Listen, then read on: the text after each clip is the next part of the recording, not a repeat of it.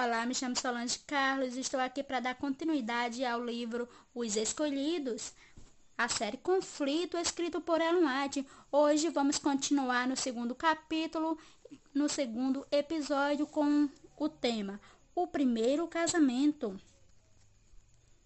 Depois da criação de Adão, o Senhor Deus declarou: Não é bom que o homem esteja só. Farei para ele alguém que o auxilie e lhe corresponda. Gênesis 2, 18. Deus deu a Adão uma companheira que lhe correspondesse, que poderia ser uma com ele. Em amor e simpatia, Eva foi criada de uma costela tirada do lado de Adão. Ela não deveria dominar como a cabeça, nem ser pisada sobre seus pés, como se fosse inferior mas devia estar ao seu lado como sua igual amada e protegida por ele. Ela era o seu segundo eu, mostrando isso a união íntima que deveria existir nesse relacionamento. Além do mais, ninguém jamais odiou o seu próprio corpo, antes o alimento e dele cuida. Efésios 5, 29 por essa razão, o homem deixará pai e mãe e se unirá à sua mulher, e eles se tornarão uma só carne.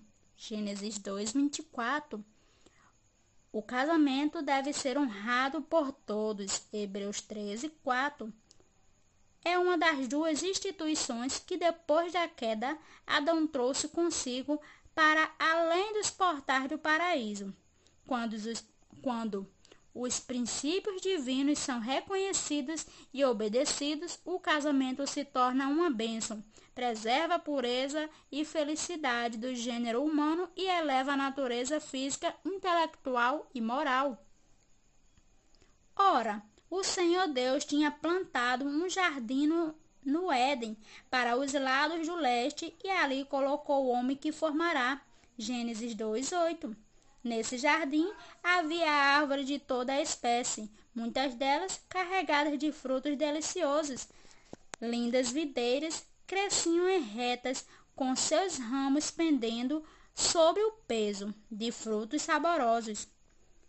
O trabalho de Adão e Eva era moldar os ramos da videira, formando caramanchões para fazerem assim com árvores vivas um lar para eles morarem, sobre as árvores cobertas de folhas e frutos.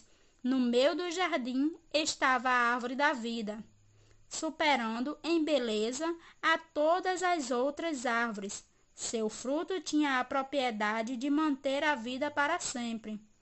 Assim foram concluídas os seus, os céus e a terra, e tudo o que neles há. Gênesis 2, 1 e Deus viu tudo o que havia feito e tudo havia ficado muito bom. Gênesis 1, 31. Nenhuma mancha de pecado ou sombra da morte desfigurava a bela criação. As estrelas matutinas juntas cantavam e todos os anjos se regozijavam.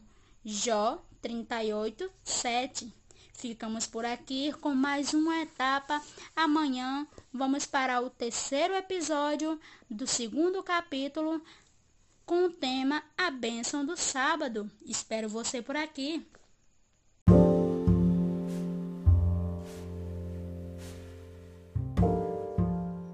Olá, me chamo Sol Carlos. Vamos dar continuidade à série O Conflito do livro Os Escolhidos, escrito por White. Estamos no capítulo 4 com o segundo episódio com o tema Deus promete um Salvador. Na, na sentença pronunciada sobre Satanás no jardim, o Senhor declarou: Porém, inimizade entre você e a mulher, entre a sua descendência e o descendente dela. Este lhe ferirá a cabeça e você lhe ferirá o calcanhar. Gênesis 3:15. Essa foi a promessa de que o poder de Satanás, o grande adversário, seria finalmente destruído. Adão e Eva permaneciam como transgressores diante do justo juiz, mas antes que ouvissem da vida de lutas e tristeza que deveriam enfrentar, que retornariam ao pó, ouviram as palavras que não os deixariam sem esperança. Eles poderiam olhar para o futuro e, a, e antever a vitória final.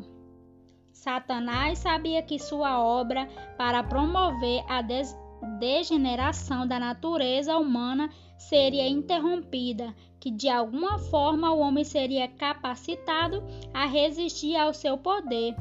Mesmo assim, ele se alegrava com seus anjos, porque depois de ter causado a queda do homem, conseguiria tirar o Filho de Deus de sua exaltada posição. Quando Cristo tomasse sobre si a natureza humana, ele também poderia ser vencido. Anjos celestiais revelaram de maneira ainda mais ampla aos nossos primeiros pais o plano para a sua salvação. Adão e sua companheira não seriam abandonados ao domínio de Satanás. Por meio do arrependimento e fé em Cristo, poderiam novamente se tornar filhos de Deus. Adão e Eva viram como nunca antes a culpa do pecado e seus resultados. Suplicaram que a penalidade do pecado não recaísse sobre aquele cujo amor tinha sido a fonte de toda a sua alegria.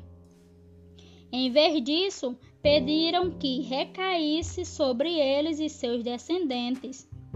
Foi dito a eles que, por ser a lei de Jeová a base do seu governo, nem mesmo a vida de um anjo poderia ser aceita como sacrifício pela transgressão. Apenas o Filho de Deus, que os havia criado, poderia fazer a expiação por eles. Da mesma forma que a transgressão de Adão trouxe sofrimento e morte, o sacrifício de Cristo traria vida e imortalidade. Quando foi criado, Adão recebeu o domínio de toda a terra. Entretanto, ao ceder à tentação, ele se tornou prisioneiro de Satanás.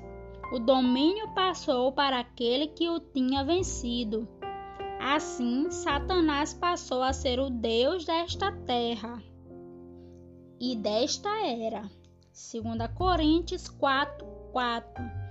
No entanto, Cristo, por seu sacrifício, iria não somente redimir a família humana, mas restabeleceria o domínio por eles perdido. Tudo o que foi perdido pelo primeiro Adão será restaurado pelo segundo Adão. Vê Malaquias 4:8. Deus criou a terra para ser habitada por seres santos e felizes esse propósito se, cumpriria, se cumprirá quando renovada pelo poder de Deus e libertada do pecado e da tristeza, ela se tornará a morada eterna dos remidos. Ficamos por aqui e amanhã voltaremos com o terceiro episódio do capítulo 4, Os terríveis frutos do pecado. E até a próxima!